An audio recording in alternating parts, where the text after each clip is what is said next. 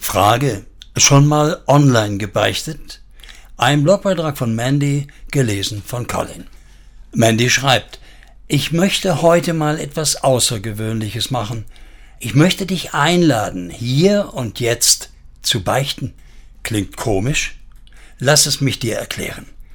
Ich habe keinen virtuellen Beichtstuhl gebastelt, der gleich per Pop-up-Fenster auf deinem Monitor aufspringt.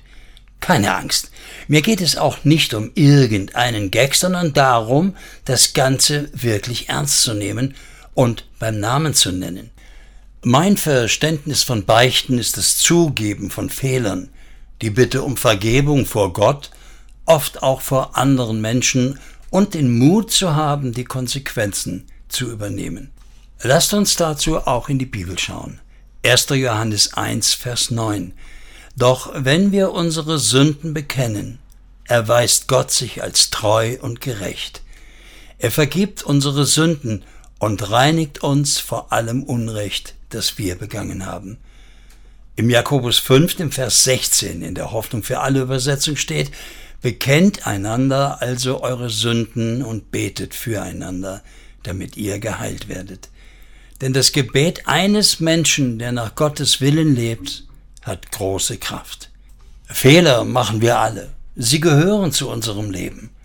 Wir können uns deshalb ewig schuldig fühlen oder wir können daraus lernen.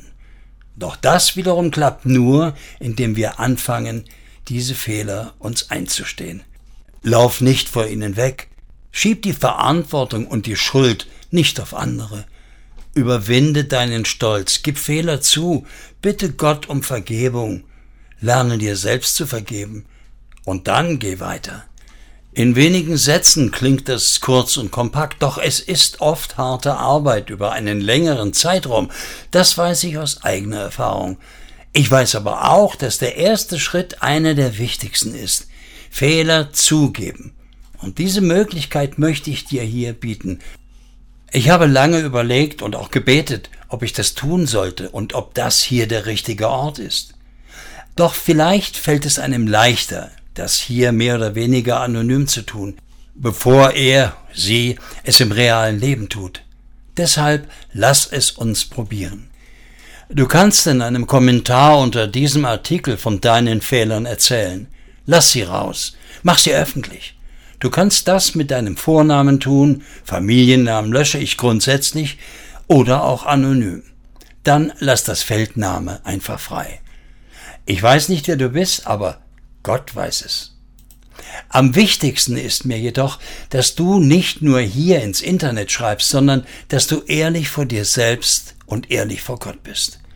Wenn ich dir hier ein Sprungbrett bieten kann, dann möchte ich das tun doch hab den Mut, dich hinzusetzen, dir deine Fehler vor Gott einzugestehen und ihn persönlich um Vergebung zu bitten. Du kannst das auch zusammen mit einer dir vertrauten Person machen. Beichten schützt dich nicht davor, Konsequenzen zu tragen. Das darfst du nicht falsch verstehen. Zur Reue gehört auch immer die Absicht, Fehler zu berichten. Natürlich ist das nicht immer möglich. Zerstörtes Vertrauen lässt sich nur schwer wieder aufbauen. Wenn du jemanden Fremden 100 Euro geklaut hast, lässt sich das schon eher wieder gut machen. Du weißt, wie ich das meine. Und vergiss nicht, auch wenn du Mist gebaut hast, heißt das nicht, dass du ein schlechter Mensch bist.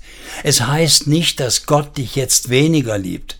Er lehnt dich deshalb nicht ab, nein, doch er wünscht sich nichts sehnlicher, als dass du zu ihm kommst und gemeinsam mit ihm an dir arbeitest. Es gibt keine hoffnungslosen Fälle, glaub es mir. Er reicht dir die Hand wie der Vater dem verlorenen Sohn. Nimmst du sie an? Fühl dich frei. Du bist es. Und ich werde für jeden beten, der hier kommentiert. Ich hoffe, ich habe viel Arbeit. Deine Mandy.